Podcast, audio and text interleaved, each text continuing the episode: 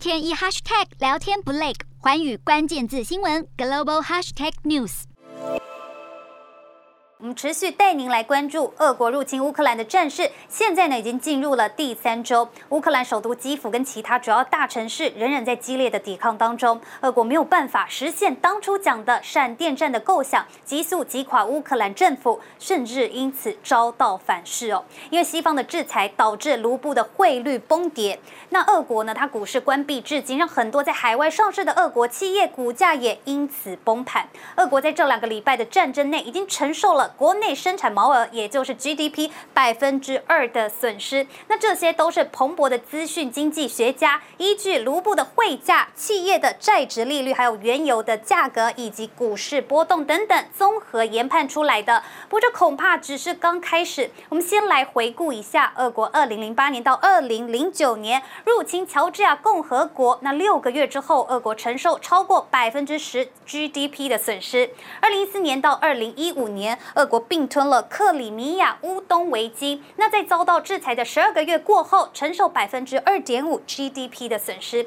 但是现在呢，从今年的二月二十四号到现在为止，俄罗斯入侵乌克兰开始，短短的几个礼拜，GDP 损失就达到了百分之二。很多人都说，哇，这个速度是比新冠肺炎还要快。不当然，俄国也有反击西方国家的经济制裁，那就是以石油还有天然气。那这也让极度仰赖俄国天然气的欧洲。受害最重，彭博的经济学家就预估了欧盟第二季的 GDP 可能因此掉了百分之二点五，并且在最糟的情况之下，也就是天然气需求最高的严冬，对欧盟的冲击呢可能会达到百分之六点五的 GDP。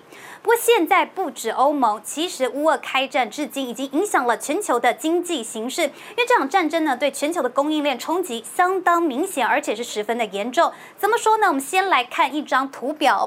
全球葵花油最大生产国第一名是乌克兰，第二名就是俄罗斯，两国合起来占全球总产量的百分之六十。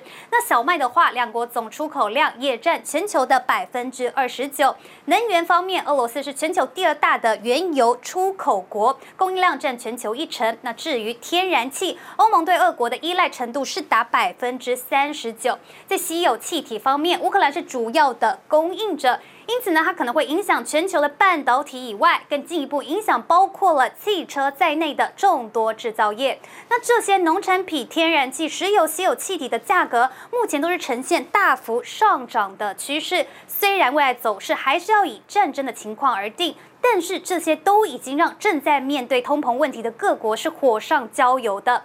美国一月消费者物价指数也增长了百分之七点五。到底未来该怎么办呢？根据美国联准会主席鲍尔，他就表示，乌俄战争将推高通膨，那这对原本预期物价压力将在未来数月减缓的美国联准会是一个很大的打击。如果美国联准会采取高强度的紧缩货币政策的话，那包括了美国在内的全球经济将无可避免迎来一场停滞性的通膨。真的是全世界都会受到影响吗？战争爆发以来，我们可以看到人民币的汇价是明显的升值了。怎么会这样？原来是因为欧美它以 SWIFT 制裁俄。俄罗斯结束原本以美元结算的主流，那现在中俄两国很有可能它会加大货币的互换，甚至直接用人民币来结算。不仅如此，有可能俄国之后为了报复欧美，就会限定如果要跟俄罗斯交易，就不得使用美元以及欧元。那这也意味着人民币正在成为国际金融市场的新避险货币，也让人民币有一个很好的机会发展成为国际贸易的结算货币。Hello，大家好，我是环宇新闻记者杨芷玉。如果你喜喜欢寰宇关键字新闻 Podcast，记得按下追踪以及给我们五星评级，也可以透过赞助支持我们的频道哦。